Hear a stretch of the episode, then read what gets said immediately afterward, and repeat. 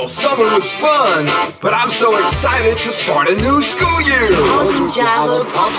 We're back at school, there's so much to do. Learn reading and writing, math and science too. Gonna make new friends, see my good friends again. Our school is really cool.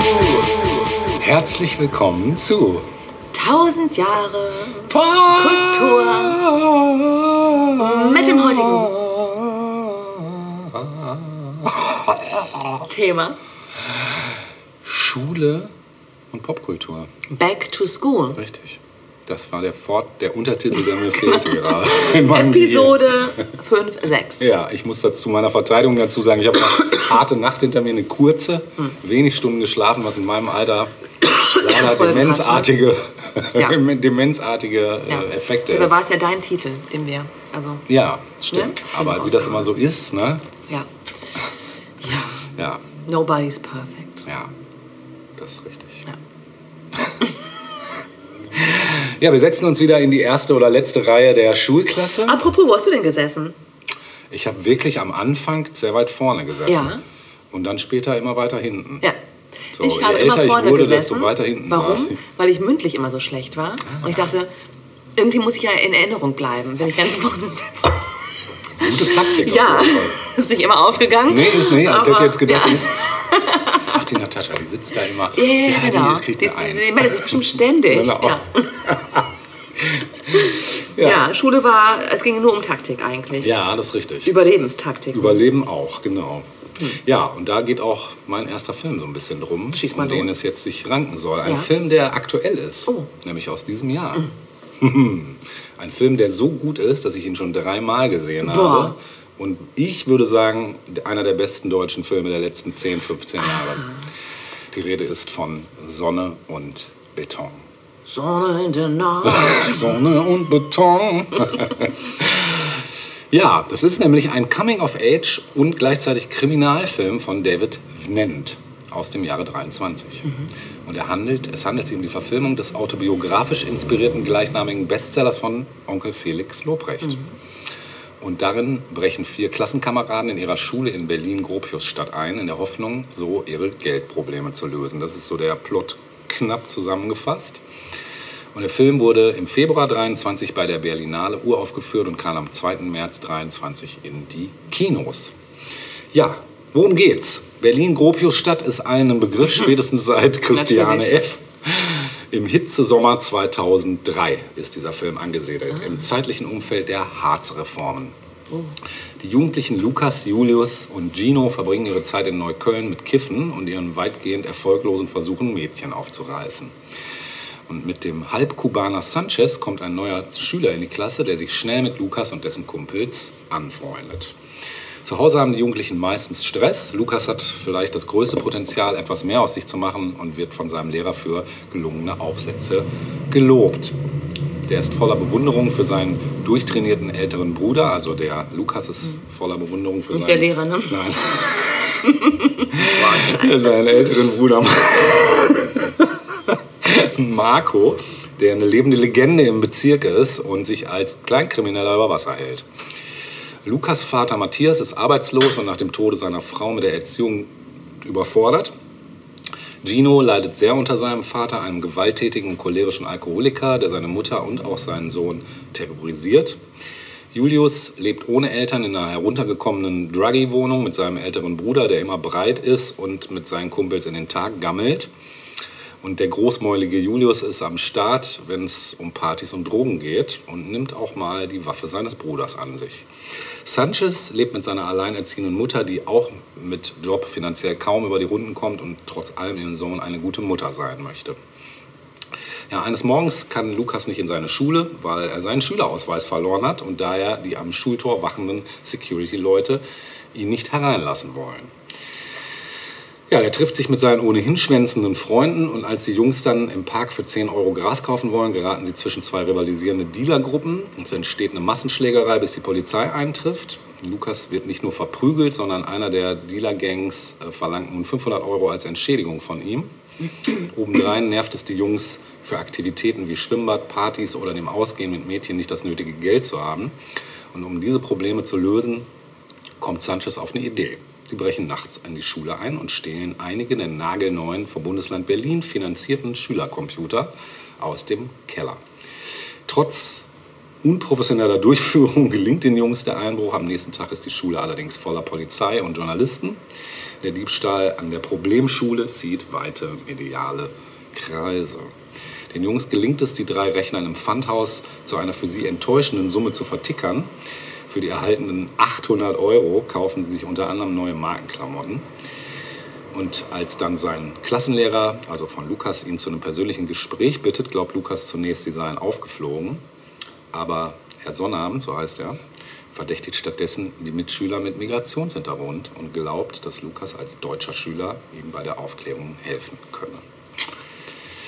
Die Drogendealer haben noch immer nicht die 500 Euro bekommen und demolieren als Strafe das Auto von Lukas Vater. Lukas versucht die Situation mit dem Anführer der Drogendealer zu klären, der ihn schlagen möchte. Und die muslimischen Mütter und Tanten des Drogendealers beobachten diese Situation und bringen den dann dazu, mit Lukas Frieden zu schließen. Auch eine sehr geile Szene. Als Lukas dann später mit dem Dealer ohne dessen Familie vor der Tür steht, muss er ihm aber zur endgültigen Friedensschließung noch seine neu gekauften Turnschuhe abtreten.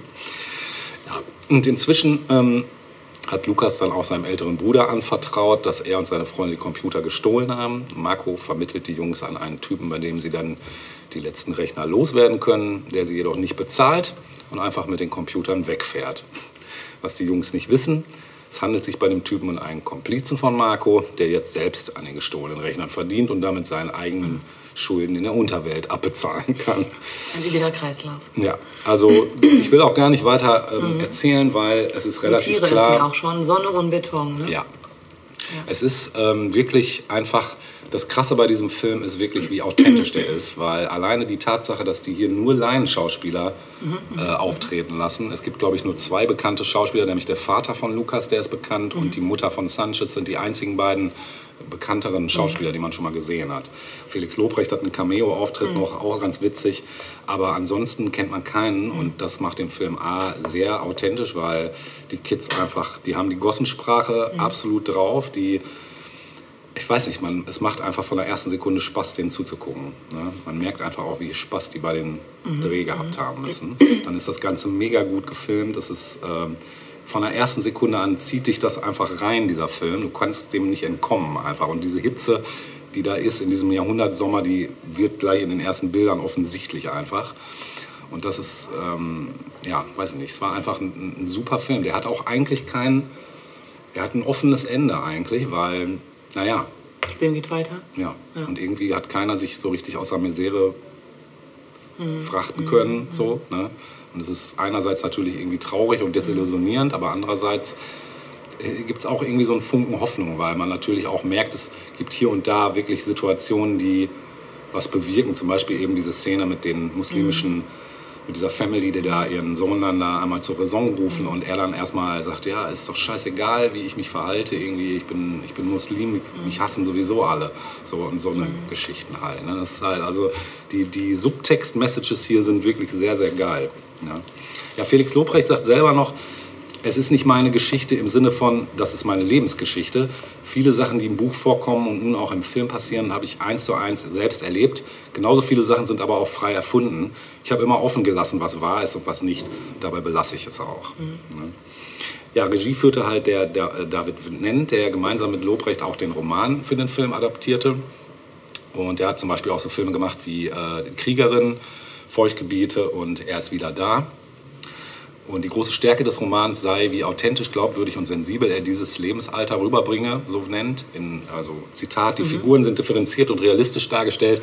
Lukas und seine Freunde sind keine Engel. Sie können rau, grob und frech sein. Sie bauen viel Mist und doch sind sie verletzlich und fähig, Zärtlichkeit zu zeigen. Und das ist halt genau, also das bringt es halt auf den Punkt. Es ist ein ganz anderes Genre, ein ganz anderes Milieu, aber die Unmittelbarkeit und harte Dichte war genau das, was ich mir auch für eine Verfilmung meines Romans wünschte. Das hat Lobrecht auch noch gesagt. Ja, ähm, der wurde ab 12 freigegeben. Mm, In der Freigabebegründung heißt es, in teils dokumentarisch anmutendem Stil zeichnet der Film eine Milieustudie. Und zeige den Alltag der Jugendlichen als von Konflikten, Langeweile und Drogenkonsum geprägt. Die jugendaffine Inszenierung biete jungen Zuschauenden Anknüpfungspunkte, zugleich aber sorgten die Überzeichnungen der Figuren sowie das Setting der frühen 2000er für Distanzierungsmöglichkeiten, wodurch Zwölfjährige bereits in der Lage seien, mit den Darstellungen von Gewalt und Drogenkonsum angemessen umzugehen. Auch die häufig vulgäre und aggressive Sprache könnten sie dem gezeigten Milieu zuordnen und sich ausreichend distanzieren. Die Betonung von Freundschaft und der letztendlich versöhnliche Blick bietet Zwölfjährigen genug Halt, sodass sie den Film ohne Beeinträchtigung verarbeiten können. Und das Online-Portal Kinofenster empfiehlt den Film für die Unterrichtsfächer Deutsch, Ethik, Religion, Sozialkunde, Gemeinschaftskunde, Psychologie und Musik und bietet Materialien zum Film für den Unterricht. Mhm. Also ich würde den auch sehr empfehlen für den Unterricht tatsächlich. Dort schreibt zum Beispiel Lisa Hausmann, der Film sei besonders für diejenigen geeignet, die die Lebensrealität sogenannter sozialer Brennpunkte nicht selbst kennen.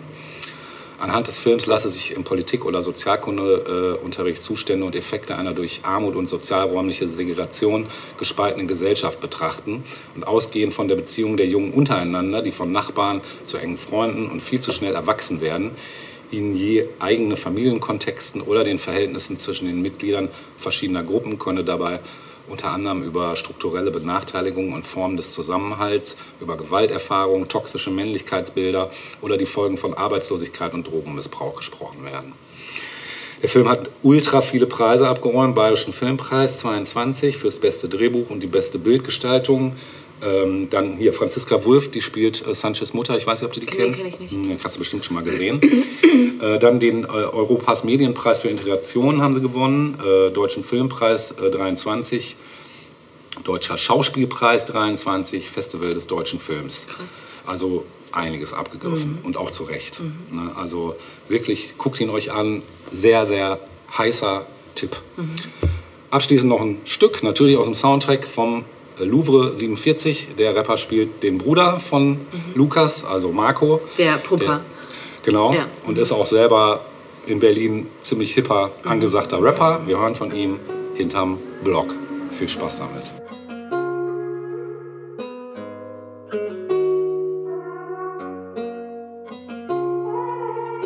Egal wohin du hast, aus Blick auf Beton. Die wissen nix, aber reden davon, ja, ja. Und ich betäub meine Probleme mit Ott. Bis die Sonne aufgeht hinterm Block, ja, ja. Weiß nicht wie, doch wir stehen immer noch.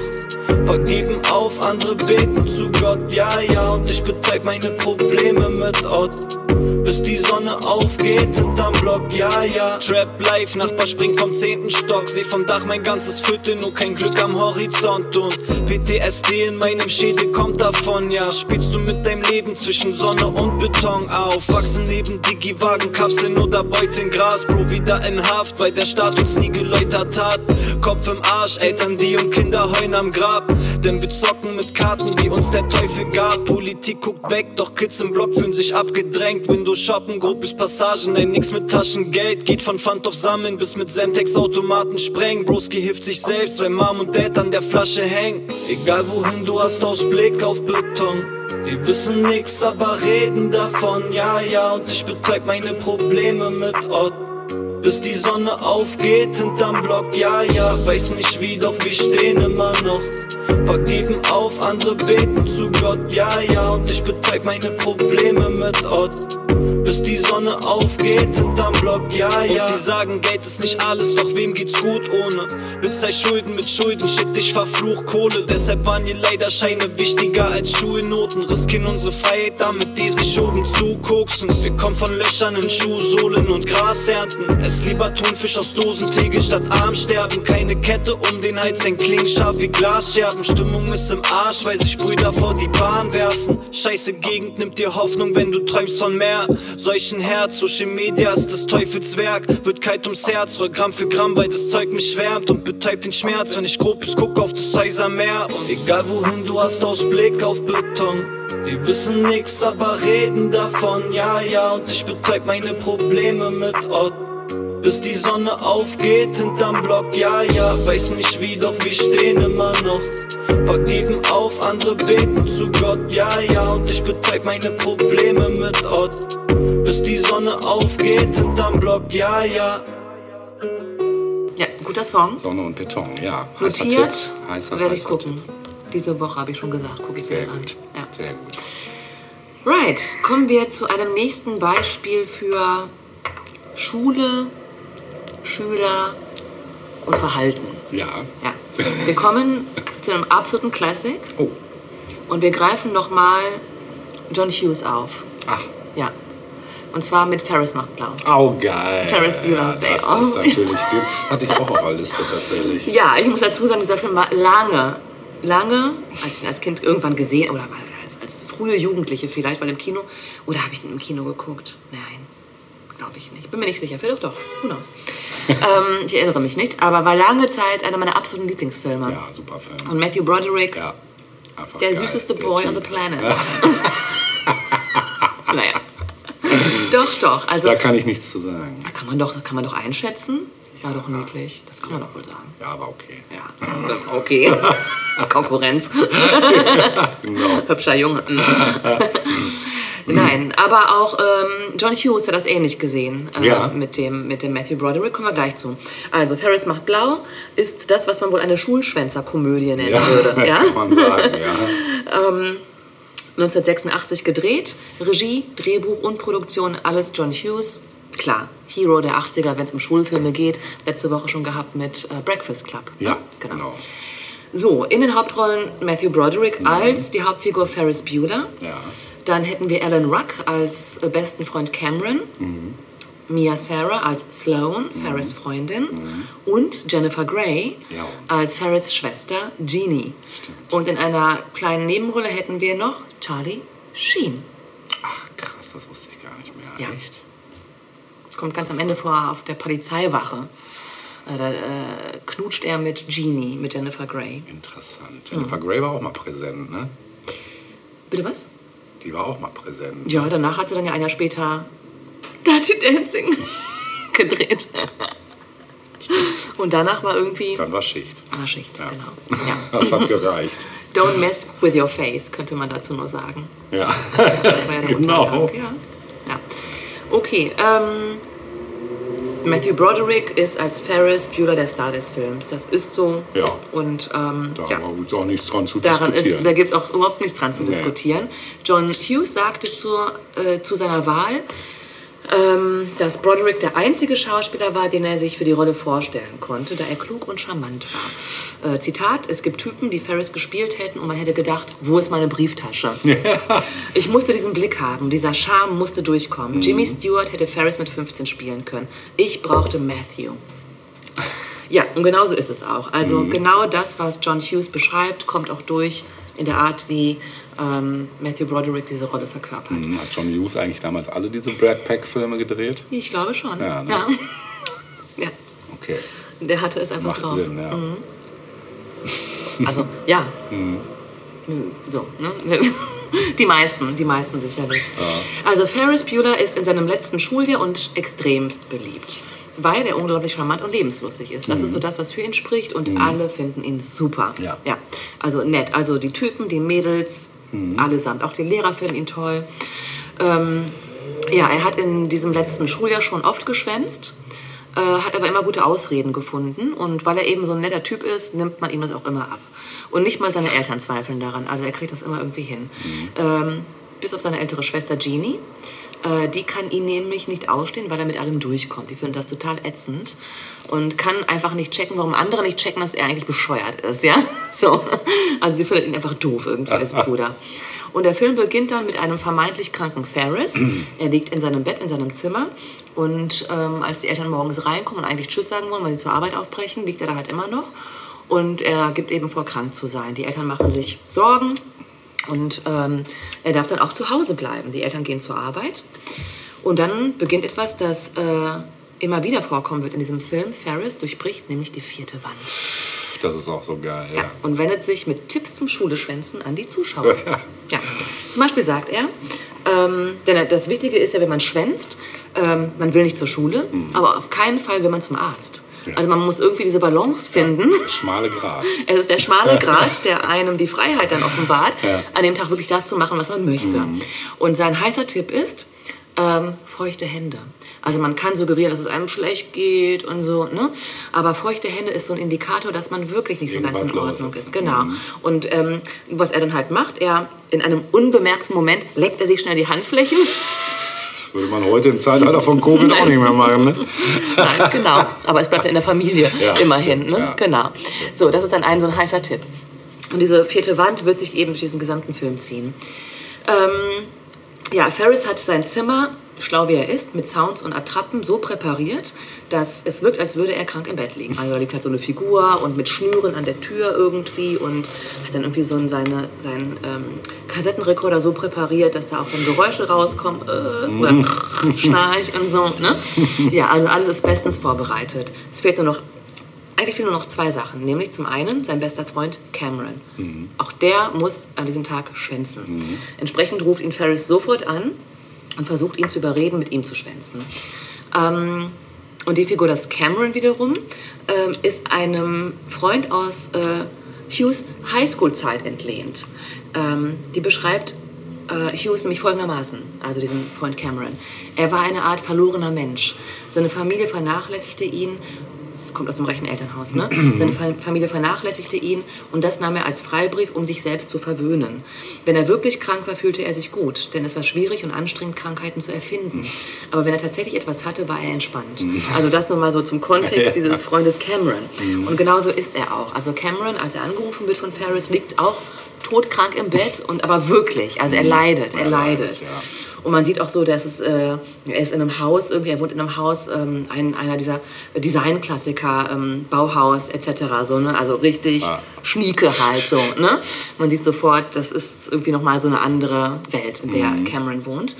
Und ähm, naja, Ferris ist halt ein Überredungskünstler äh, ohne Gleichen und überredet dann eben auch Cameron, äh, mit ihm zu schwänzen. Und ähm, jetzt ähm, fehlt aber noch die dritte Komponente, nämlich Sloane, die Freundin von Ferris. Die sitzt schon in der Schule und die muss da irgendwie rausgelotst werden. Und ähm, sie geben gemeinsam vor, dass der Vater, also die Stimme wird nachgesprochen von Cameron, dass der Vater in der Schule anruft und seine Tochter Sloane aus dem Unterricht holen muss, weil die Mutter, äh, die Großmutter verstorben ist. Oh.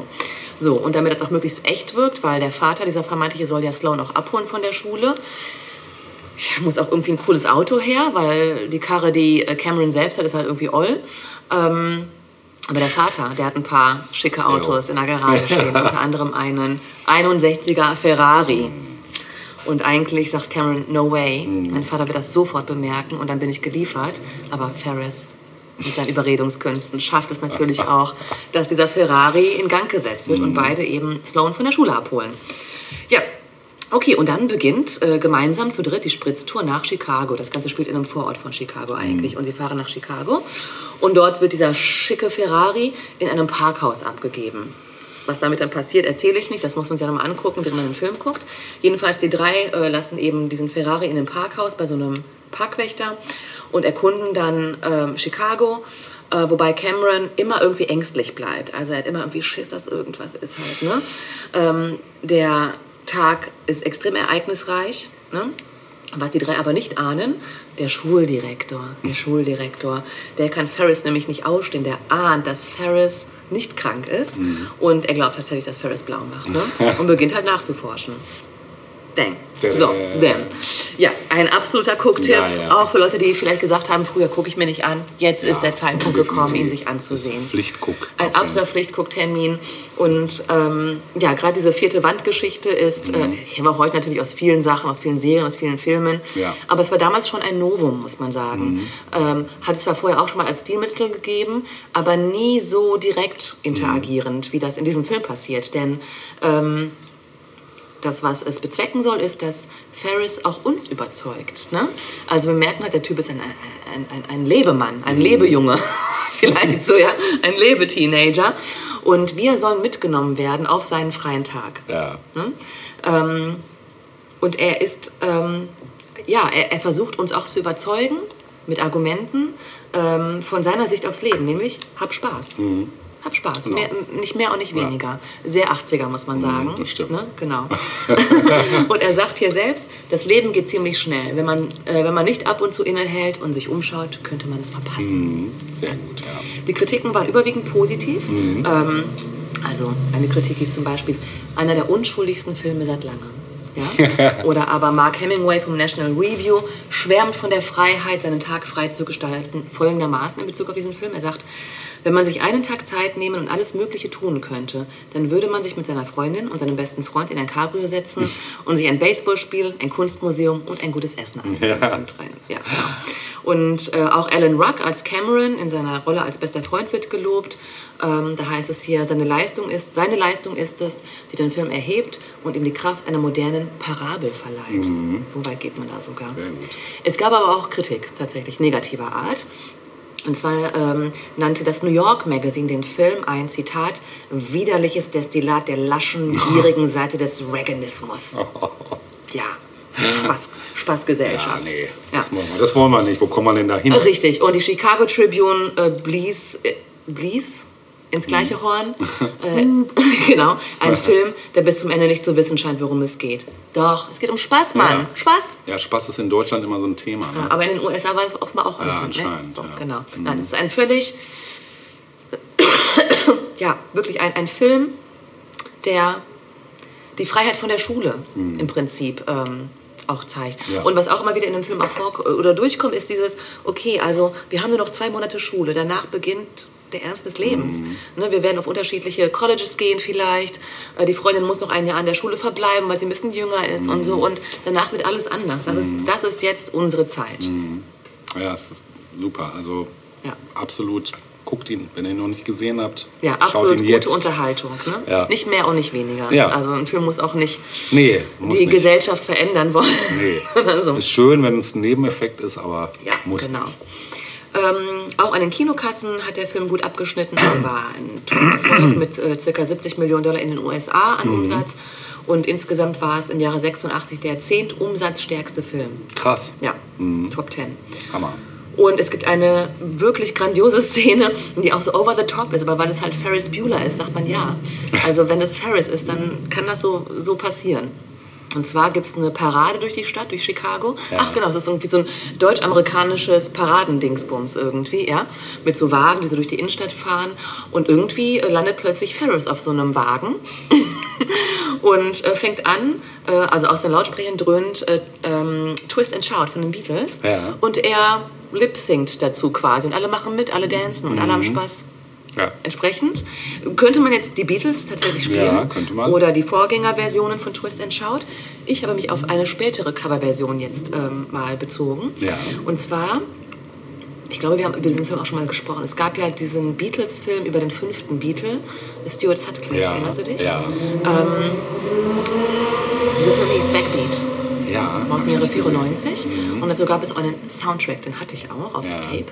Und äh, da, spiel, da sangen so, weiß ich nicht, bekannte, bekannte Alternative-Musiker haben diesen Soundtrack gestaltet. Und auf diesem Soundtrack ist auch eine Coverversion von Twist and Shout. Ja, Und genau die, die hören wir jetzt. Die hören wir jetzt. Von? der Backbeat Band. Ah. Very nice.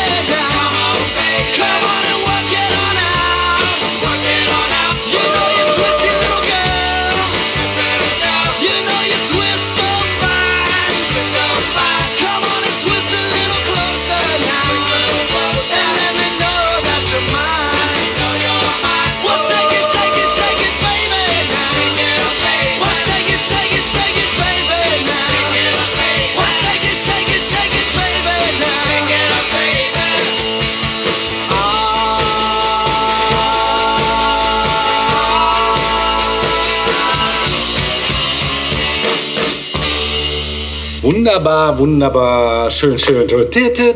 Wunderbar, wunderbar, schön, schön. Ja, ist ja alles super gut, ne? Das kenne ich gar nicht. Was ist das? Ich glaube, es ist das George Kranze. Irgend so eine ganz krude, dadaistische Nummer aus Ja. Mhm. den 80ern oder sogar Ende 70, ich weiß nicht, gucke ich gleich mal nach. Ja, verlinken wir. Genau. Wir bleiben aber erstmal doch noch mal in den 80ern, aber auch Ende 80 und kommen zu einem weiteren Film, Meilenstein. Meilenstein. Ich hoffe ja, dass es was, was ist, was ich nicht genommen habe, weil ich in der Hoffnung ist nicht genommen habe, dass du es hast. Meilenstein. Ein Drama? Ein steilen Main, ein Drama. Ja, Sag es. der Club. Der, Der Toten Dichter. The Dead Poets Society. Ich hatte so gehofft, dass du den mitbringst. Ich dachte, wenn der den nicht mitbringt, dann Ja. werde ich mich so ärgern, Ich ich dachte eigentlich auch, dass du ihn jetzt hast und das ist schon wieder keine Überschneidung. Ich Ja, jetzt weil nach Hause. ich aber, aber, aber das Ding ist, ja, ich möchte ja gar nicht, dass wir uns überschneiden. Ich möchte eine Vielfalt hier ja, haben. das ist ne? richtig. Das Ist ja bei Aber ich bange auch so. dann immer, ich bange immer, fuck, war das jetzt die falsche Entscheidung, Ja, ja, das geht mir aber auch teilweise Was, wenn der so. denn jetzt nicht genommen hat, Ja. aus dem gleichen Grund vielleicht? Aber meistens so. ergänzt es sich tatsächlich immer, ne? Also Das Genau. ist schon abgefahren. Schieß los. Ja, Erscheinungsjahr 1989, Regisseur Peter Weir und Genre Drama, Hauptdarsteller Robin Williams als John Keating, Ethan Hawke als Todd Anderson und Robert Sean Leonard als Neil Perry, um mal bei den Hauptdarstellern zu bleiben. Ja, was ist der Club der Tondichter? Ein Drama, das in den 50er Jahren an einer konservativen jungen Internatsschule, der Welton Academy, spielt. Und der Film erzählt die Geschichte von John Oh, der ist so deep, ne? Ja, der ist Oder? mega. Ich meine, wenn muss ich auch noch mit denke- meiner Tochter gucken. Ja. Der steht als nächstes auf der Liste. Ja. Also der erzählt die Geschichte von John Keating, gespielt von Robin Williams, einem charismatischen Englischlehrer, der eine Gruppe von Schülern dazu inspiriert, das Leben mit Poesie und Leidenschaft zu leben. Und in dieser Academy sind die Regeln nämlich sehr streng, wie man das so aus den 50er Jahren einfach auch erwartet. Die Konventionen festgefahren und die Schüler werden ermutigt, den Erwartungen ihrer Eltern und der Gesellschaft zu entsprechen, gefälligst. So, also das Gegenteil von heute. Doch Keating lehrt auf unkonventionelle Weise, denn er ermutigt seine Schüler dazu, die Welt mit anderen Augen zu sehen, ihre eigenen Stimmen zu finden und das Leben in vollen Zügen zu genießen. Haben wir es wieder. Ne? So ähnlich wie bei Ferris macht Blau, nur ein bisschen deeper. Eine Gruppe von Schülern, darunter auch Todd Anderson, gespielt von Ethan Hawke, Neil Perry, gespielt von Robert Sean Leonard und Knox Overstreet, gespielt von Josh Charles, wird besonders von Keatings Lehren beeinflusst. Sie gründen nämlich den Club der Toten Dichter, um Gedichte zu lesen und über ihre Träume und Ängste zu sprechen. Neil Perry entwickelt eine besondere Leidenschaft für die Schauspielerei und tritt gegen den Willen seines autoritären Vaters in einem Theaterstück auf. Dies führt zu Konflikten mit seiner Familie und tra tragischerweise zu einer verheerenden Tragödie, wo ich jetzt nicht näher drauf eingehen werde. Der Film zeigt, wie Keatings Lehren das Leben seiner Schüler für immer verändern und betont die Bedeutung von Individualität, Leidenschaft und freiem Denken. Das erstmal so grob zum Plot. Ich will wirklich auf die Story gar nicht weiter, ich, geb- also ich gehe noch weiter auf die Thematik gleich ein, aber ich gehe nicht weiter jetzt in die Story rein. Die Das- Wahrheit ist wie eine Decke, unter der man ständig kalte Füße hat. Ethan Hawke, als er irgendwie vor die Tafel, weil er doch so ein Einzelgänger ist Ja. und zurückhaltend, Ja. ne? Und dann versucht ihn Keating aus seiner Reserve zu Ja, locken ist und dann soll so er was zum Thema Wahrheit sagen. Ja, so geil. Also überhaupt, ich glaube, es war es nicht auch Ethan Hawks Durchbruch, ne? Glaube ich, der Film. Ich glaube schon, Ja. ja. Mhm. Überhaupt alle Jungs, alle Ja. Jungs, die da mitspielen, sind. Ah, Ja, unfassbar, Unfassbar gut, ne? Unfassbar gut, ja. Und ich meine, Robin Williams, müssen wir nicht drüber reden, der ist einfach Wahnsinn gewesen, der Typ. Ursprünglich war lustigerweise Liam Neeson für die Rolle von Robin Williams äh, vorgesehen. Ja, aber wurde dann, nicht? ja, wäre auch bestimmt gegangen auf irgendeine Art, Ja. aber ich glaube, Robin Williams ist Ja, einfach, also für so eine Rolle einfach, der ist Ja, dafür weil er auch diese geboren. Gesichtszüge ja, hat der ist halt, der ne? kann diese, diese Leidenschaft einfach Auch den rüberbringen. Schmerz auch. Ja, alles, Ja. alles. Der ist einfach faszinierend gewesen. Ja, der bis dahin vor allem äh, als Komödienschauspieler wahrgenommen worden war. Also, und ja, die jungen Schauspieler Ethan Hawke und Robert Sean Leonard schafften mit dem Club der Toten Dichter den Durchbruch. Und Drehorte waren unter anderem Middletown, dort die St. Andrews School, Newcastle, Rockland. Diese liegen alle im äh, US-Bundesstaat Delaware. Es gibt übrigens einen Director's Cut äh, mit zusätzlichen Szenen, die in der Kinoversion fehlen. Habe ich allerdings auch noch nicht gesehen. Ja, was zur zentralen Thematik. Also das zentrale Thema ist der Konflikt zwischen der konservativen Schulleitung und den nach Selbstentfaltung strebenden Jungen.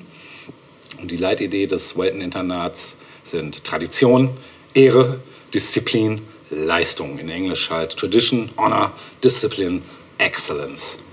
Und deren Umsetzung sollen die Schüler zu beruflichen Erfolg führen und zur kommenden Elite machen. Dies wird aber durch einen strikten Lehrplan, äh, dies wird durch einen strikten Lehrplan, hohe Anforderungen, harte Sanktionen bei Verweigerung und starke Einmischung von Eltern und Lehrern bei der Fächerwahl umgesetzt. Schule ist hiermit erfolgreich, was sich darin niederschlägt, dass ein hoher Anteil der Schüler später auf Universitäten studiert.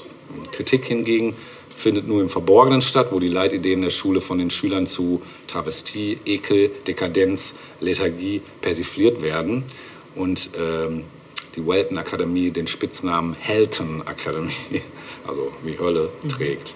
Und dieses Schema äh, durchbricht Keating, der seine Schüler zu selbstständig denkenden Menschen machen will und ihnen die Poesie als Ausdrucksform ihrer Individualität nahebringt. Er ermuntert sie jeden Tag ihres kurzen, vergänglichen Lebens im Sinne des horazischen Mottos Carpe Diem zu nutzen.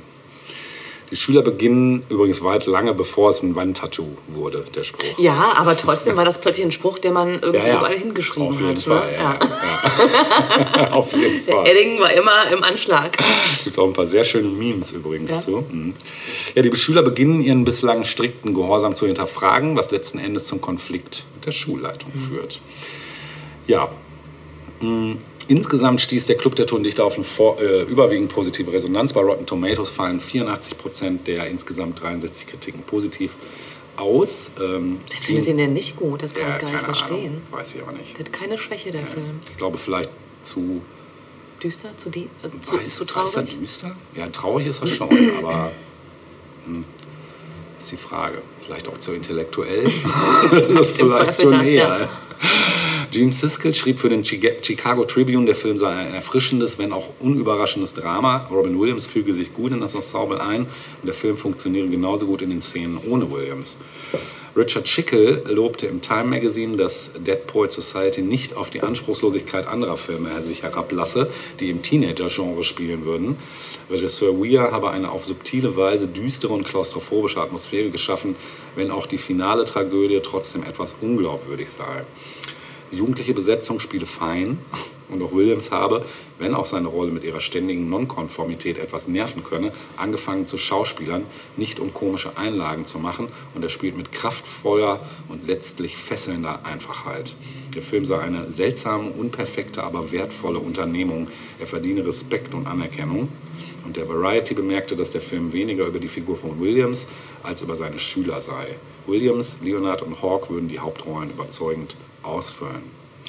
Ja, Oscar hat er gekriegt. Bestes Originaldrehbuch 1990. Nominiert war er noch für bester Film, beste Regie und bester Hauptdarsteller. Den British Academy Film Award 1990 hat er für den besten Film gekriegt und für Best Original Film Score.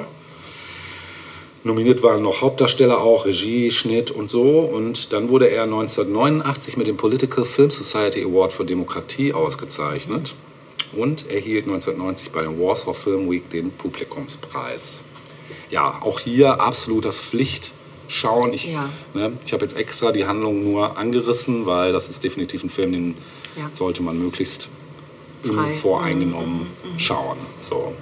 Ja, Musik. Ich habe nichts aus dem Soundtrack dabei. Ich habe mir einen Song gegriffen, der thematisch auch grob das Thema Schule, aber auch das Thema Freiheit behandelt. Es geht um einen amerikanischen Musiker aus Portland mit dem Namen Adventure und wir hören das Stück Rio. Viel Spaß. Ringo? Rio. Achso.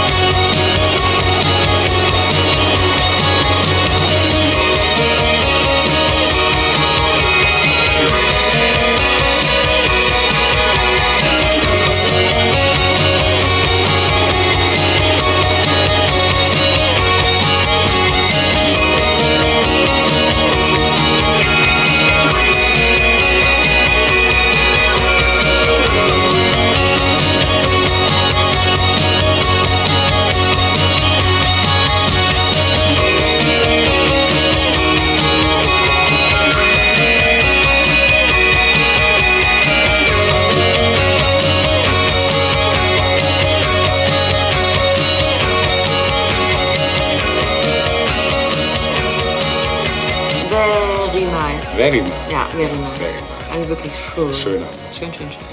Ja. Ja, ich übergebe die Fackel. Bitteschön. ja. ähm, du hast vorhin ein Stichwort genannt. Ja. Der Rio kommt aus Portland. Äh, Rio ist der Songtitel, Adventure Ach so. heißt der Kollege. Ah, habe ich falsch verstanden. Okay, Adventure. Adventure. kommt aus Ja. Portland. Yes. Der nächste Film, Kommt auch aus Portland. der kommt aus Portland. Ach, nee. Sag bloß. Komm. Ja. Oh, hör auf. Deutsch. Echt wahr. Ja. Filme auch aus Portland. Ich kenne immer Ja. nur Mucke aus Nee, Portland. Filme Ja, auch, die in okay. Portland spielen zum Beispiel. Ja.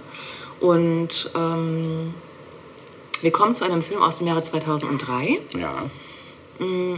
Ja, auch nicht mehr aktuell mit 20 Jahre, also 20 Jahre alt, jetzt ist es ja, kann man ja nicht mal als aktuell bezeichnen. Stimmt. Irgendwie Jahre nicht. noch schon über 2000er war, aber Naja, aber da, da ist schon ein ganzes Jugendleben vollzogen worden, Ja, sozusagen. richtig, ne? ja. Ja. Ähm, und wir kommen zum alten Bekannten Gus Van Sant. oh, schön. Ja. Ja. Der hat sich nämlich, ähm, naja, okay, vielleicht mal so ein paar Takte zu Gus Van Sants Hintergrund. Finde ich nämlich gar nicht uninteressant. Takte, genau. ein paar Beats zu äh, Gus Van Sants Hintergrund. Also zum Film selbst, der ist ähm, aus dem Jahre 2003 und auch relativ überschaubar, was die Zeit betrifft, also nur 81 Minuten lang. Oh, Eine Stunde und 20, überschaubar, ne? Ja, Grob. Tatsächlich, ja. Ja, ähm, Gus Van Sant ist für Regie und Drehbuch verantwortlich, wie das so oft bei ihm ist, oder vielleicht sogar immer, weiß ich jetzt gar nicht so genau. Ja. Nee, nicht immer. Nicht immer, aber sehr oft. Mhm. Und ähm, Gus Van Sant war zu Beginn seiner Karriere ein klassischer Indie-Regisseur. Ne? Also Filme wie Drugstore Cowboy zum Ja, Beispiel, ja. My Own Private Idaho, uh, To Die For und einige andere waren so klassisch mit Indie-Elementen irgendwie Ja, versehen. stimmt. Und dann gab es den großen Mainstream-Durchbruch 1997 mit Good Will Hunting. Ach ja, Ne? stimmt, der ist ja auch von ihm. Ja, auch mit Robin Williams Ja, im Übrigen. ja, ne? Genau. Ähm, und das war so, Hab ich aber nie mit Gus Van Sant in Verbindung. ja, weil es überhaupt Nee, nicht seine Handschrift nee, ist. Überhaupt voll nicht. Ne? Voll nicht.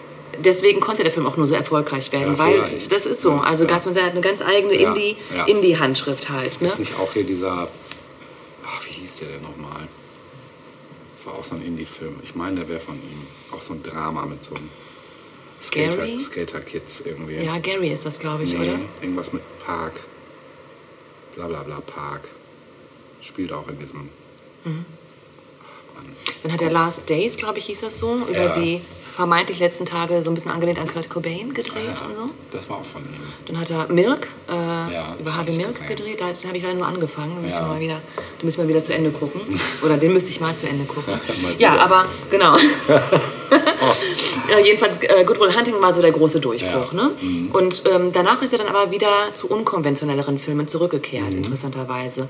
Und Elephant ist ganz klar ein Indie-Film. Ja. So, also Ja. mit allem, was Ich dazugehört. habe den, glaube ich, auch gesehen. Die Produzentin dieses Films, eine der Produzentinnen, äh, war Diane Keaton. Ach, Schauspielerin krass. Diane Keaton. Ja.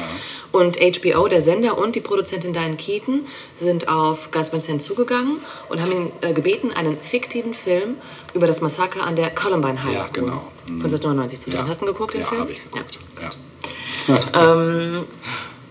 So, und das hat er dann auch angenommen.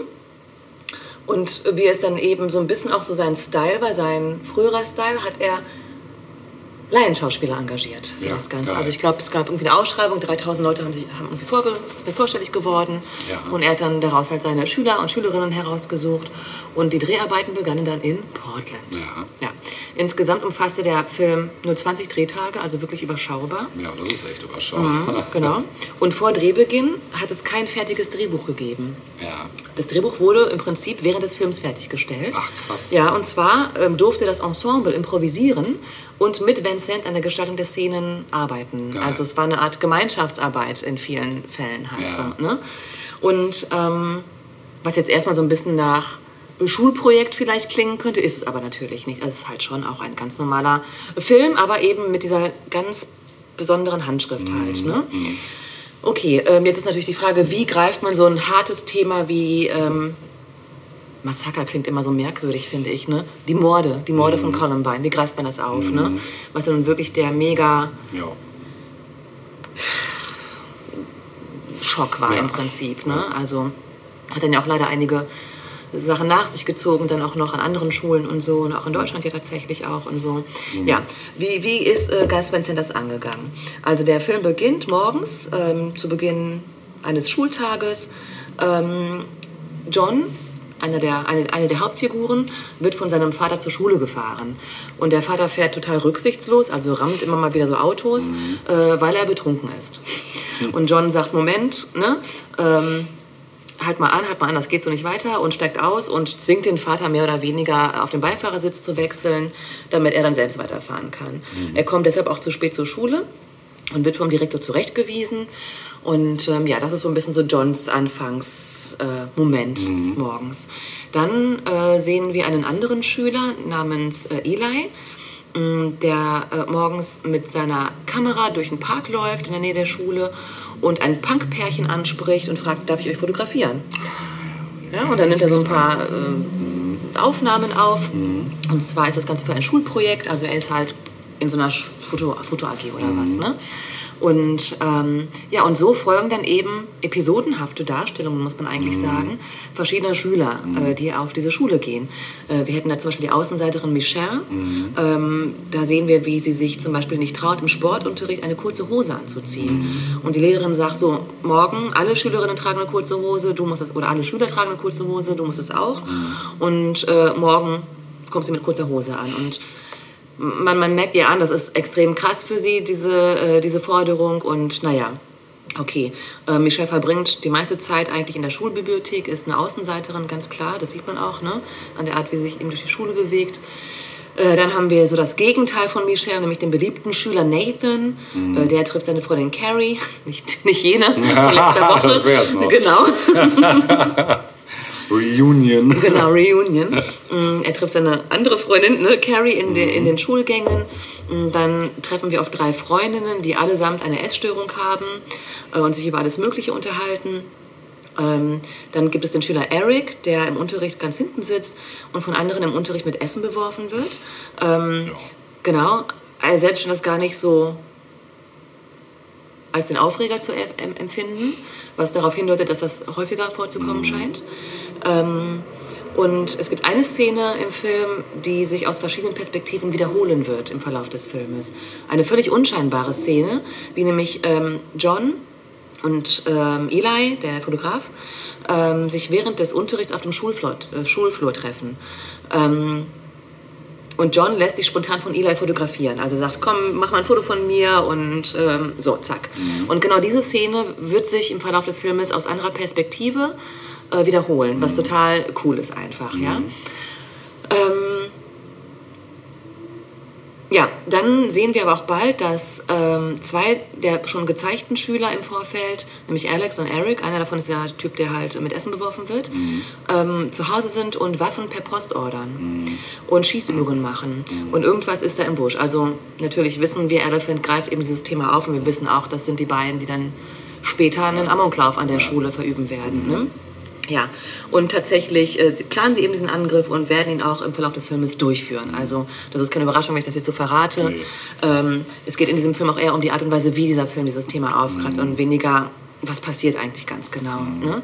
Ähm, ich fand eine Szene, ich weiß nicht, ob, ob du die noch vor Augen hast, ich weiß nicht, wie lange es her ist, dass du den das ist Film ein bisschen her. es gibt eine Szene, die wirklich so im Gedächtnis bleibt, wenn man den Film guckt, ähm, als nämlich John, also der Junge vom Anfang mit dem Vater, ähm, kurz die, das Schulgebäude verlässt, bevor die beiden Täter Ja. kommen.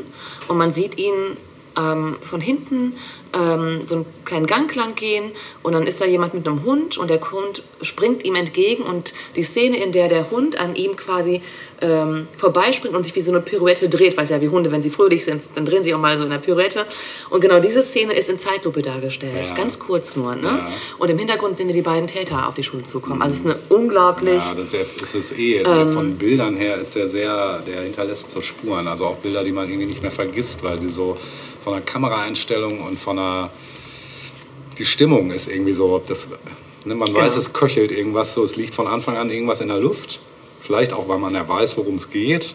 Aber es ist schon, äh, ja, Ja. krass. krasser Genau. Film. Ja. Der Film hat eben auch Besonderheiten. Das ist einmal eben diese Geschichte, dass, ähm, dass eben nur Laienschauspieler und Schauspielerinnen dort vorkommen, die aber ihre Sache allesamt gut Ja, machen. tut dem Film keinen Abbruch. Äh, Genau, überhaupt nicht. Ja, aber es ist ja Ähm, bei vielen seiner Filme so, ne? Genau, und dann hast du gerade eben diese Kamera erwähnt und die ist ja einfach typisch auch Vincent in Ja, vielen seiner ja, Filme tatsächlich auch. Ne? genau, also ganz oft ist es eben so, dass die Kamera den Schülern von hinten folgt. Also du siehst dann den Kopf des Ja, Schülers, wie er da so lang geht, durch Gänge durch, und nichts passiert. Der Schüler spricht vielleicht irgendwie belangloses Zeug mit irgendjemandem, der ihm entgegenkommt, aber unbeirrt folgt diese Kamera diesem Schüler ne? durch die Schule. Weißt du, Ähm, woran mich das erinnert hat? ja, bitte? Später nämlich bei Enter the Void von Gaspar Noé. Ah, den hast du ja auch mal vorgestellt, Mm, ne? Genau, wo er auch die ganze Zeit immer hinter dem Protagonisten mit der Kamera ist, was halt auch. Es gibt so halt so eine, so eine ja, ich bin irgendwie dabei, aber ich kann irgendwie nichts machen. Mhm. Ja, Ne? und zugleich hat es auch was äh, leicht Dokumentarisches, Ja, genau. zumindest wenn es Gas Van Sant dreht. Ne? Es hat immer irgendwie, du hast wirklich den Eindruck, du bist, du beobachtest das Leben von Leuten. Das ist kein Film, das ist auch keine Doku, Genau. Ja, du bist so der, irgendwas mit, dazwischen. Der, der Zuschauer, der irgendwie direkt dabei ist. Genau. Irgendwie. Genau. Ähm, es gibt ein anderes Beispiel für die Art, wie die Kamera geführt wird, nämlich ähm, mh, es gibt eine Szene, die ähm, zeigt die Turnhalle der Schule. Ähm, und zwar ist der Blick der Kamera auf die Tür hinten am anderen Ende quasi gerichtet. Und die Tür geht auf und Michelle, diese zurückhaltende Schülerin, kommt ganz weit hinten durch die Tür und durchquert diese Sporthalle. Und es passiert nichts. Die Kamera nimmt sie einfach nur auf, wie sie völlig in Gedanken diese Sporthalle durchquert. So. Aber es passiert nichts. Und sie geht an der Kamera vorbei und das war's. Und du denkst, krass. Aber es ist nur langweilig. Also das, was jetzt vielleicht langweilig oder dröge klingen würde, oder wo man sich fragt, wozu ist das jetzt? Es Das erzielt passt ja einen alles. Effekt. Ne? Bitte? Es, erzielt einen Effekt. Irgendeinen, der mir nicht so bewusst ist. Ja. Also, ne? Es ist auch kein Spannungsaufbau wirklich. Also Nee, nee, nee. wir verfolgen einfach diesen Alltag. Und, aber es suggeriert natürlich auch, es kann immer und überall passieren. Das ist das, was vielleicht auch so ein bisschen ja, das kommt in dem unterschwellig. Film auch sehr gut rüber, Ne? finde ich. Es ist halt Mhm. absoluter Alltag, der gezeigt Ja, wird. genau. Ne? Ähm, Mir ist der andere Film aber jetzt wieder angefallen mit diesem Ja. Skate, äh, den Paranoid Park. Ah, Hast du ja. gesehen? Nein, aber ich glaube, der spielt auch grob um, ich glaube, der ist auch so, Ja, auch so Anfang der 2000er gedreht worden Genau, oder so. Ne? 2003 oder so. Ja, dann würde das grob passen, genau.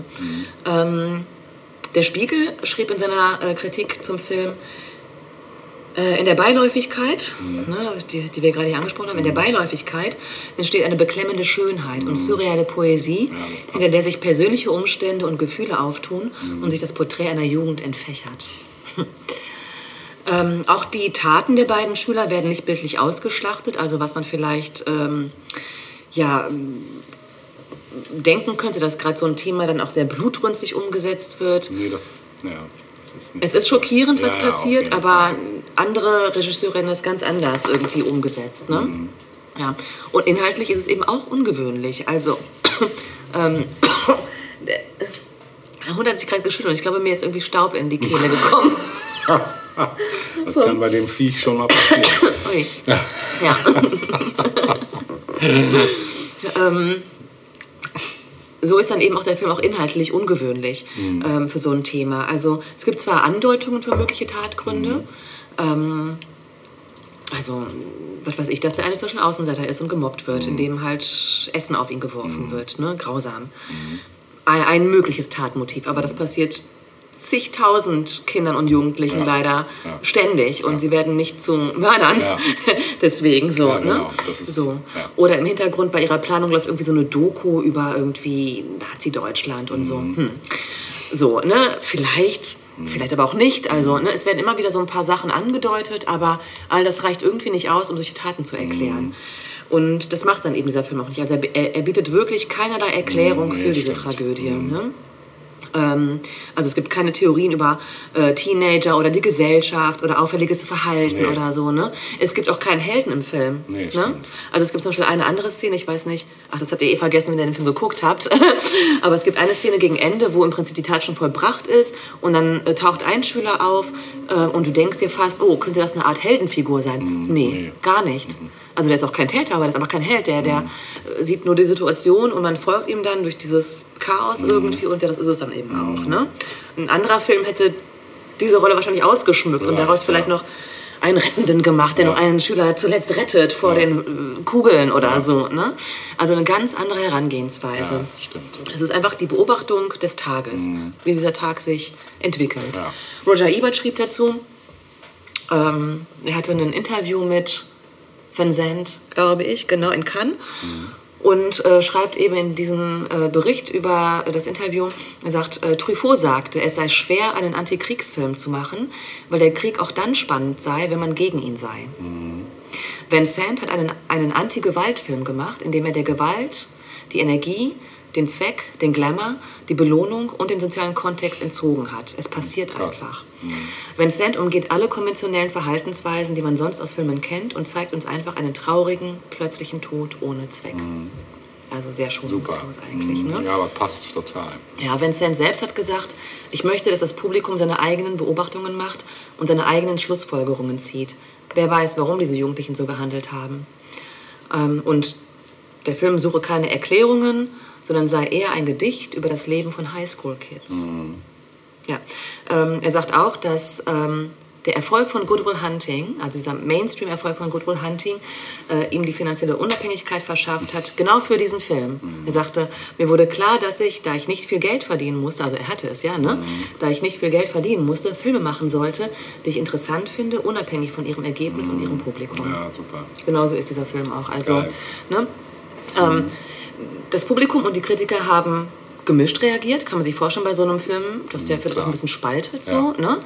Ähm, mh, The Ringer schrieb, er bleibt einer der beunruhigendsten amerikanischen Filme des neuen Jahrtausends und ist genauso schwer zu kategorisieren oder definitiv zu interpretieren, wie es sein Schöpfer beabsichtigte.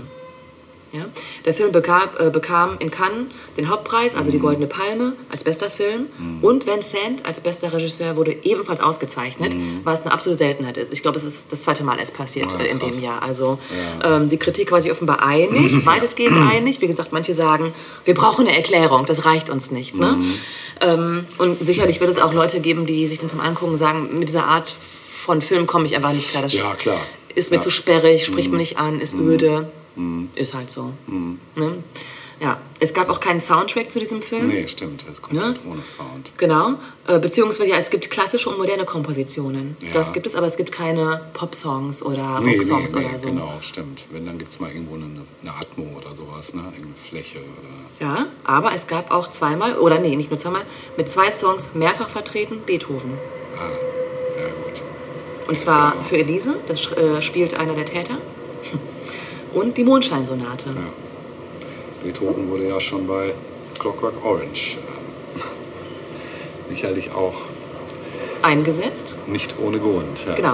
Mhm. Und das hören wir auch jetzt. Ja, geil. Dachte mir, ne, warum? Die Mondscheinsonate. Die Mondscheinsonate als Auszug, genau, also in voller Länge, genau. Ja. Ich rate auch allen, das zu jetzt äh, zu genießen. Ja. Und es fängt diese Stimmung im Film so unglaublich gut ein, dass es wirklich perfekt gewählt wurde für diesen Film. Ja, das hören wir jetzt. Ja.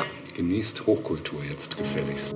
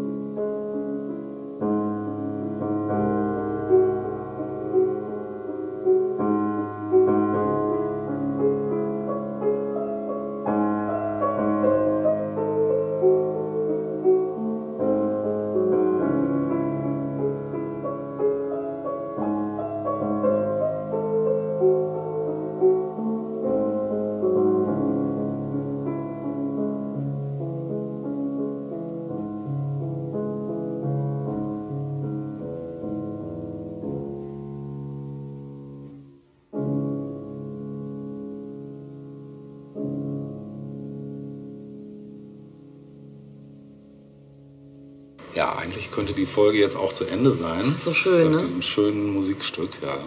Das ist ein Stück, was, ähm, wo man sich nicht entziehen kann, ne? Nein. Weil es einen so, Absolut. so die Berg- und Talfahrten der Emotionen einmal so durchschippert. Mhm. Und auch so flächig irgendwie, ne? Mhm.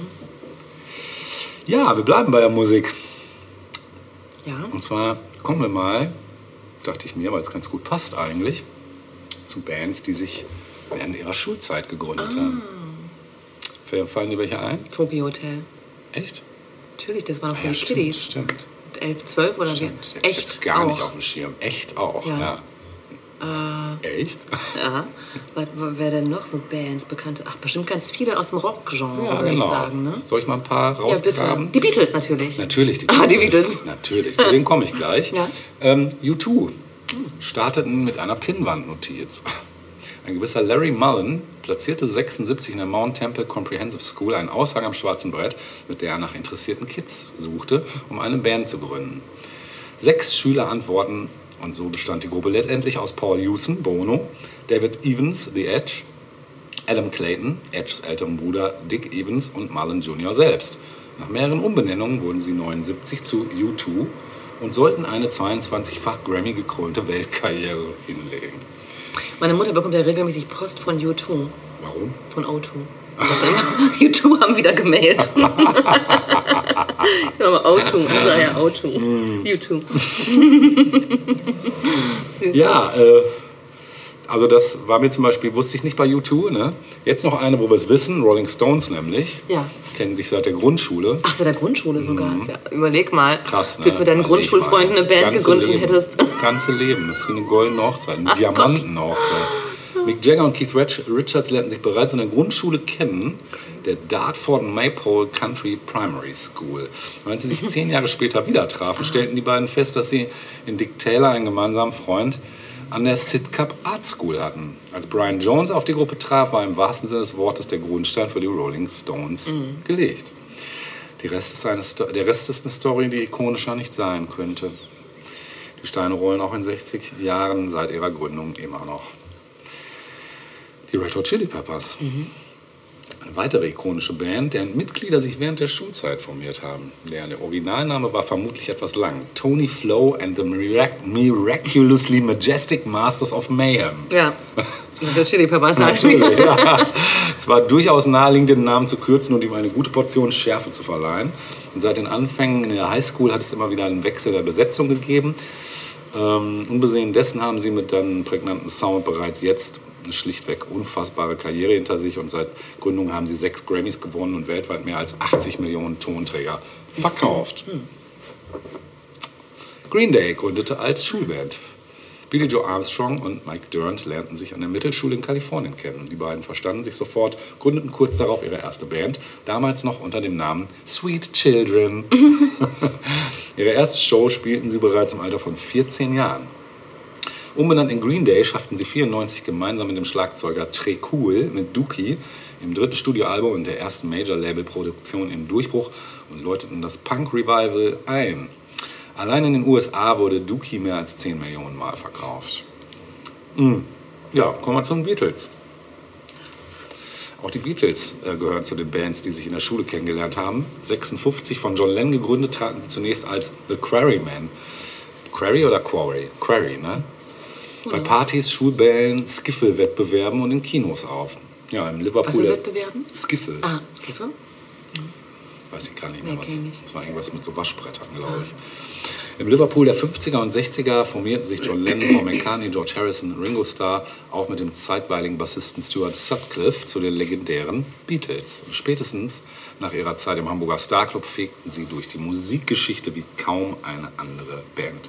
Wie keine andere Band. Ja. Nee, wie keine andere. Wirklich, oder? Vielleicht mit irgendeiner K-Pop-Band, vielleicht. Echte Ikonen auf jeden Fall. Ja, Radiohead. Ah. Ja, die Mitglieder der Alternate Stars Radiohead gingen alle auf dieselbe Schule. Die All Boys Abligan School, krass. wenngleich in unterschiedlichen Klassen. Gitarrist und Sänger Tom York, Bassist Colin Greenwood, Gitarrist Ed O'Brien sowie der Drummer Phil Selway als auch Johnny Greenwood begannen ursprünglich als On a Friday. Zwar trennten sich ihre schulischen Wege, weil sie verschiedene Colleges besuchten und dennoch mochten sie weiter, machten sie weiterhin gemeinsam Musik. Als sie dann vom Label EMI aufgefordert wurden, ihren Bandnamen zu ändern, entschieden sie sich für Radiohead. 2009 erhielten sie ihren dritten Grammy. Die Liste der Auszeichnungen ist auch endlos. Ja, und ich habe es auch schon mal erwähnt, Flink Poit natürlich, Pink Floyd. Die drei Gründungsmitglieder von Pink Floyd studierten Architektur in der Londoner Regent Steel Polytechnic School Architecture.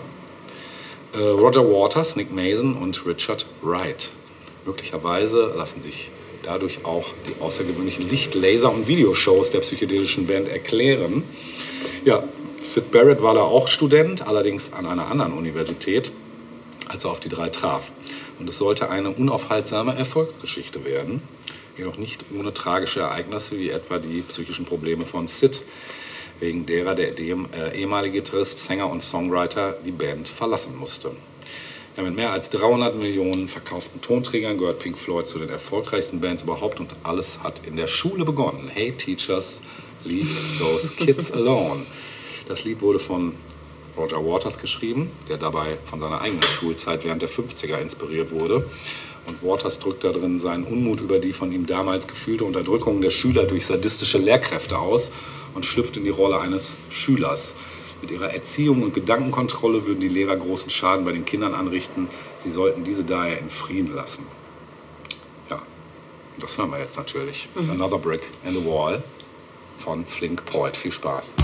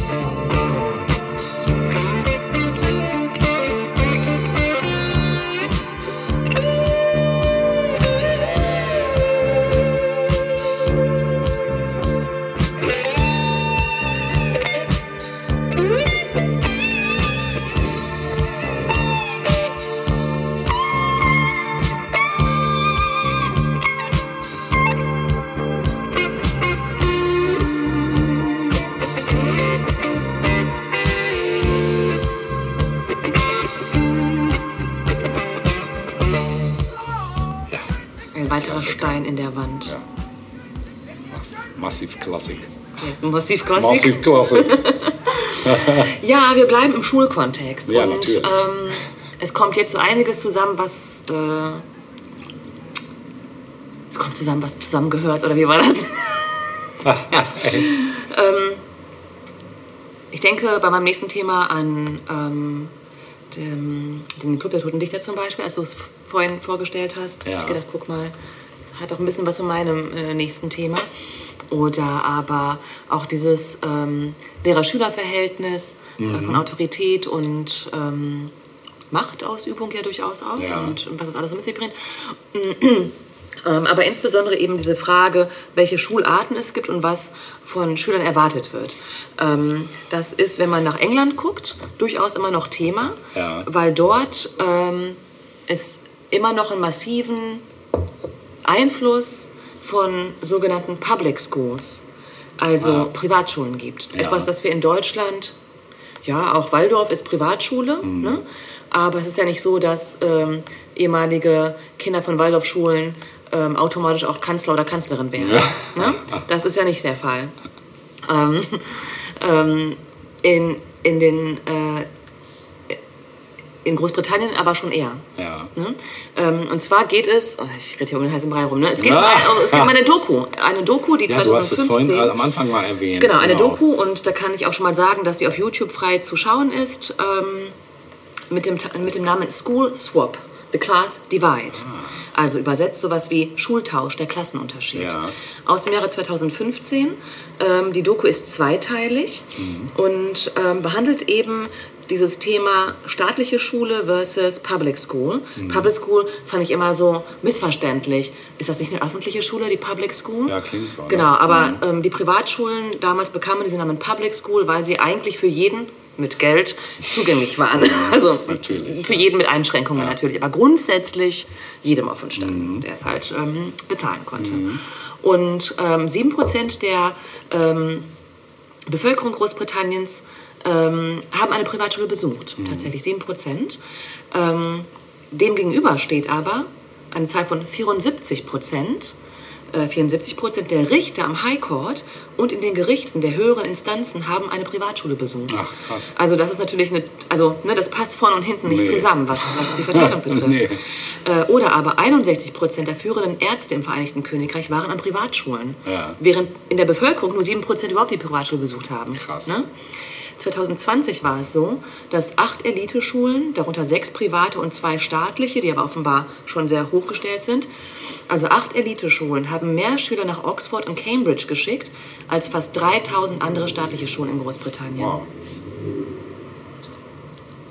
Das muss man erstmal Muss man sagen. sacken lassen. Degustieren. Genau. Also Klassenunterschiede sind in Großbritannien immer noch ein Ja. großes Ding Heftig. und auch ein Problem, wie ich finde. Ne? Absolut. Genau. Äh, ganz viele äh, Premierminister, ich glaube, die meisten waren irgendwie ähm, an irgendwelchen Privatschulen, äh, Eton oder was weiß ich, wie sie nicht alle heißen und so weiter. Ne? Und dann sowieso auch Cambridge, Oxford und so weiter. Also das ist irgendwie gesetzt. Also da sind nur sehr wenige Ausnahmen tatsächlich. Krass. Ja, und äh, der Sender ITV greift dieses Thema auf mit dieser zweiteiligen Doku ähm, und fragt die Frage, was wäre, wenn? Nämlich, was passiert, wenn man drei Kinder von einer 27 Pfund teuren Privatschule für eine Woche auf eine staatliche Schule schickt und umgekehrt. Also klassisch, Cool. hier, Frauentausch. Ne? Nur mit Schülern. Ja. Schülertausch. Schülertausch, genau. Ja, Schüler, ja, schon eine Art Schüleraustausch im gleichen Land. Ne? Ja. Genau. So, und ähm, mh, wir begegnen ähm, gleich zu Beginn ähm, Sander, Katie und John, ähm, die nämlich vom Privatinternat Warminster in der Nähe von Bath zur Bemrose School in Derby wechseln für eine, äh, für eine Woche. Für eine Woche? Für eine Woche, genau. Und ähm, mh,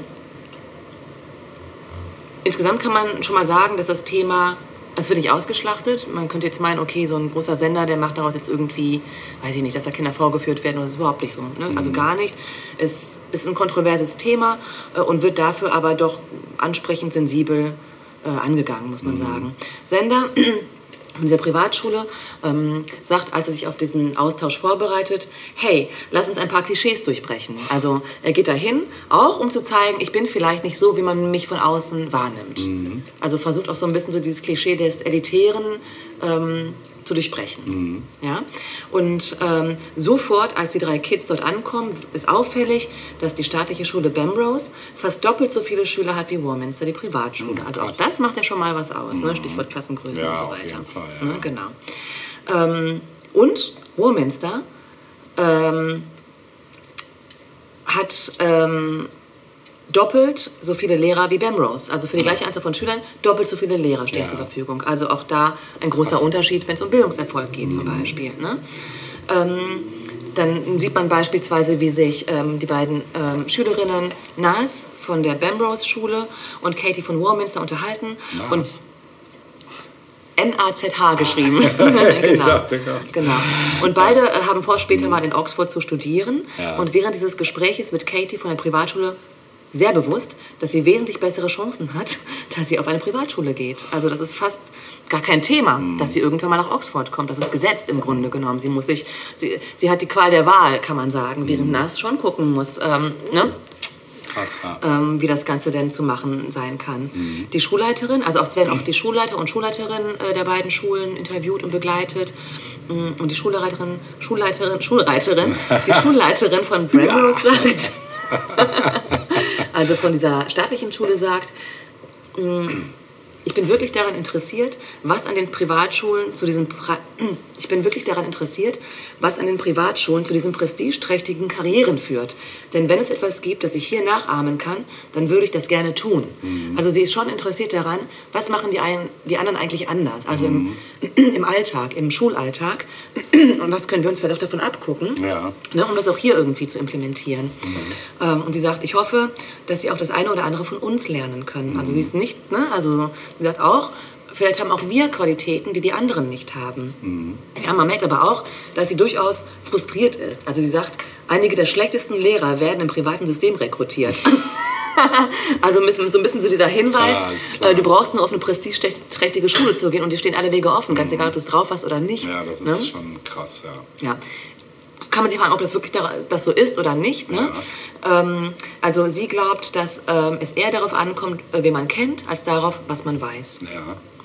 Der Guardian hat äh, die Serie natürlich auch sich angeguckt und sagt, ähm, oder bemängelt vielmehr, dass die ähm, Doku zwar einige interessante Aussagen und Erkenntnisse liefert, aber letztlich oberflächlich bleibt. Gut, das Ding ist halt, ne, ein Zweiteiler, ah, ich glaube 45 Minuten, kann man sich fragen, wie weit kann man überhaupt in die Tiefe Stimmt, gehen. ja. Ein paar mehr Teile gebraucht wahrscheinlich. Genau. Besonders interessant ist aber der, ähm, die Entwicklung eines Jungen von der Bamrose-Schule, also dieser ähm, öffentlichen Schule, äh, der staatlichen Schule. Ähm, er heißt Brad Riley und ist aus Derby. Und während des Gegenbesuches an der Privatschule ähm, ist er total fasziniert von den Bildungsmöglichkeiten, die er da hat. Also während er an seiner staatlichen Schule so ein bisschen vor sich hin dümpelt und pff, weder gut noch schlecht in der Schule ist, sieht er da plötzlich eine völlig neue Welt auf sich zukommen und fragt sich, wow, also das ist, das ist echt mal anders. Ne?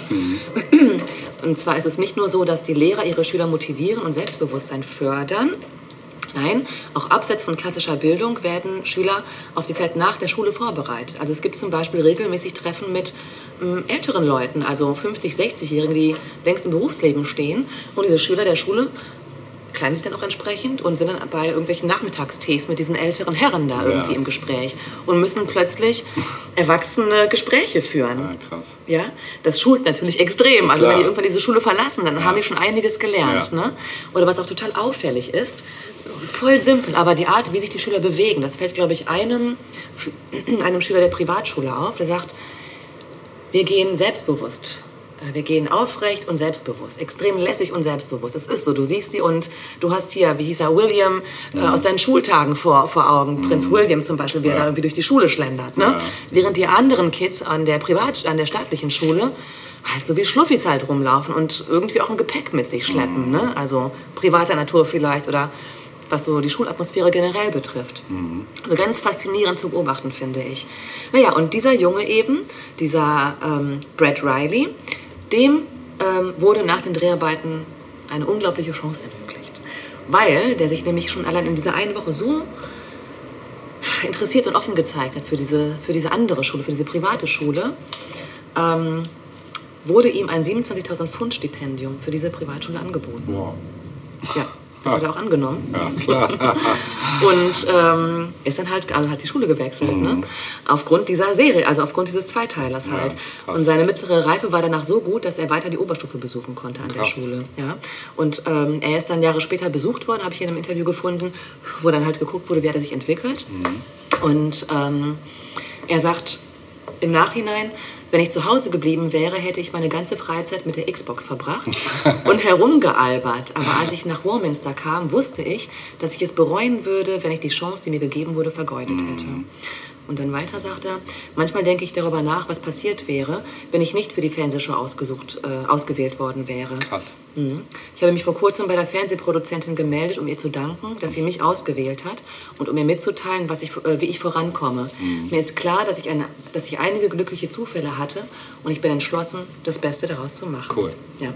Schade natürlich, dass es ja nur an bestimmten Schulen möglich ist, das Beste aus seinem Leben zu machen. Ne? Ähm, gut, auch in Deutschland haben wir das Problem, in dem Ja. halt schon sehr früh Kinder aufgeteilt werden. Auf wir wissen auch, dass Kinder aus äh, Akademikerfamilien beispielsweise bei weitem bessere Chancen haben, Auf besser abschneiden in der Schule etc. Alles ein altbekanntes Problem, das nie so richtig angegangen Nee. wird. Ne? Genau. Wie so einige Probleme. So einige Probleme. Das Genau. Schulsystem generell. Das Schulsystem generell, genau. Ja. Naja gut, es gibt halt auch zu wenig Lehrkräfte Ja, insgesamt, wenn wir jetzt mal klar. beim aktuellen Problem sind. Ja. Lehrplan, der seit 100 Jahren nicht geändert wurde. Ja, aber allein schon der Lehrermangel ist halt ein. Ja, ja, auf jeden Wie Fall. willst du das verändern? Leute wählen jeden sich das aus, Fall. was sie wählen wollen. Ne? So, Schluck genommen. Ja, Schluck genommen und ähm, mal überlegt, welche Musik ich denn hier beisteuern könnte. Also wie gesagt, äh, wir verlinken diesen Zweiteiler, wie gesagt, auf YouTube zu sehen. Sehr empfehlenswert, wenn man so ein bisschen Einblick haben möchte, so in diese äh, Schulwelt Großbritanniens. ja. Ähm, und es gibt eine Band, äh, die haben die sich in den 90ern gegründet oder vielleicht sogar schon Ende der 80er, eine englische Band, eine walisische Band, äh, die immer einen, gro einen großen, großen Wert auf ihr Klassenbewusstsein gelegt hat. Ja. Auch etliche Songs auch gemacht hat zum Thema Klassenbewusstsein in äh, Großbritannien, selbst eher Arbeiterklasse. Das sind die manischen Straßenprediger. Ah, ja, oh, ja, schön. Ja. Das hören wir. Das hören wir und ich musste, musste, musste einfach den Überhit schlechthin wählen, nämlich Motorcycle. Motorrad, Emden, äh, äh, Lehre. Äh, Lehre, genau. Wobei wir wieder bei der Lehre wären. Ja, genau. Aus dem Jahre 92, Motorcycle Emptiness. Sehr geil. Das hören wir jetzt. Genießt es.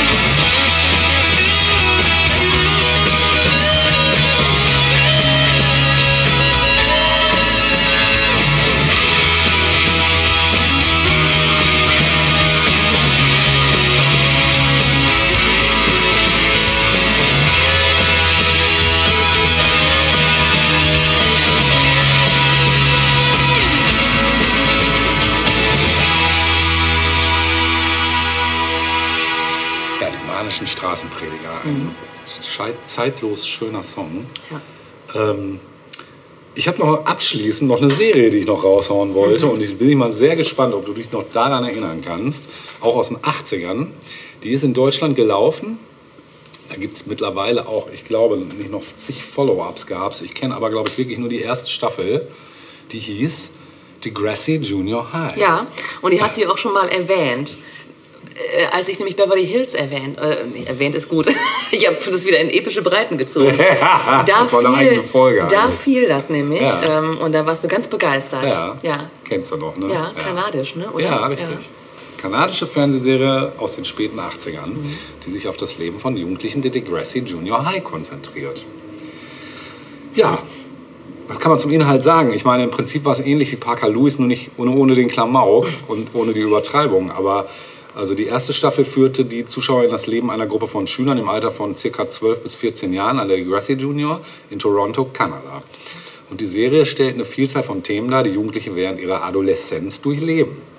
Darunter Freundschaft, Liebe, Familie, Identität, Pubertät und soziale Herausforderungen. Zu der Hauptfiguren der Serie gehörten Joey Jeremiah, ein lockerer und oft unbedachter Schüler, der sich in viele Abenteuer verwickelt. Caitlin Ryan, eine kluge Schülerin, die sich für soziale und politische Themen interessiert. Spike, eine Schülerin, die während der Staffel ungewollt schwanger wird und mit den Herausforderungen der Teenagermutterschaft konfrontiert ist. War ein ganz ernstes Thema. Wheels, ein Schüler, dessen Leben von familiären Problemen und persönlichen Tragödien geprägt ist, also so ähnlich wie von hier Breakfast Club äh, Kollegen und Stephanie Kay, eine beliebte Schülerin, die mit ihrem sozialen Status in ihren Beziehungen zu kämpfen hat. Ja, während der ersten Staffel werden wichtige Themen und Probleme behandelt. Zum Beispiel geht es um die Aufklärung über sexuelle Gesundheit, Beziehungen, Mobbing, den Einfluss von Peer-Druck und das Erwachsenwerden. Und die Charaktere erleben Konflikte und wachsen an ihnen Herausforderungen.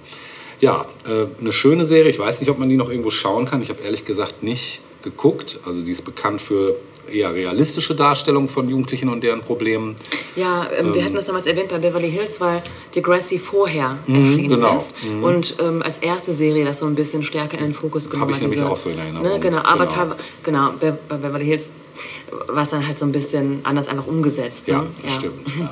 ja, das Schöne ist halt auch, die Serie vermeidet komplett so Stereotypen. Ja. Ne? Also das ist, Ja, das ähm, ist mir noch positiv in Erinnerung Wirkt eher ein geblieben. bisschen bodenständiger vielleicht. Genau. Vielleicht auch, weil es eine ka kanadische Serie Vielleicht, war. ja, vielleicht. Hätte ich wirklich Bock, die mal wieder zu sehen, Mhm.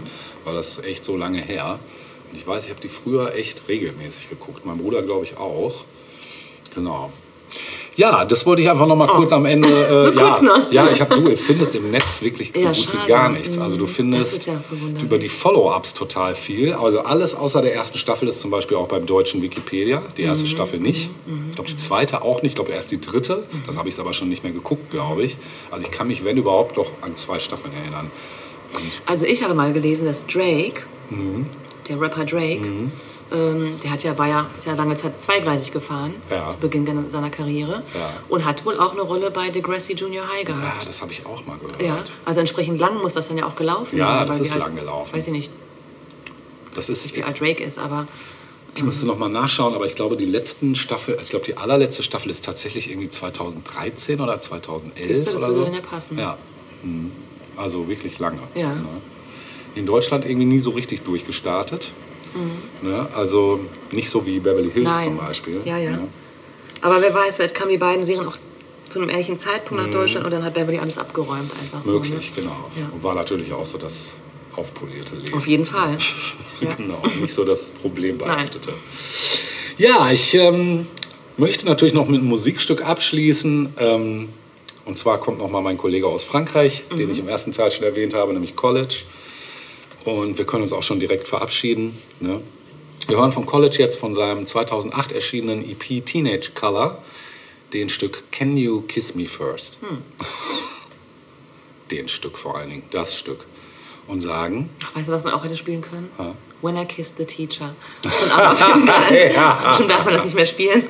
Nee, das stimmt, das ist schwierig. Ja. Ja.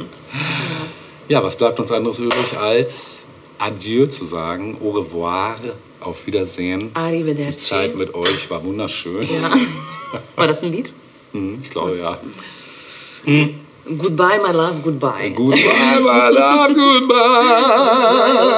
Deswegen. Wer hat das denn gesungen? Der Miss Russos, Ach, okay. der ja. gute Alte. Ja.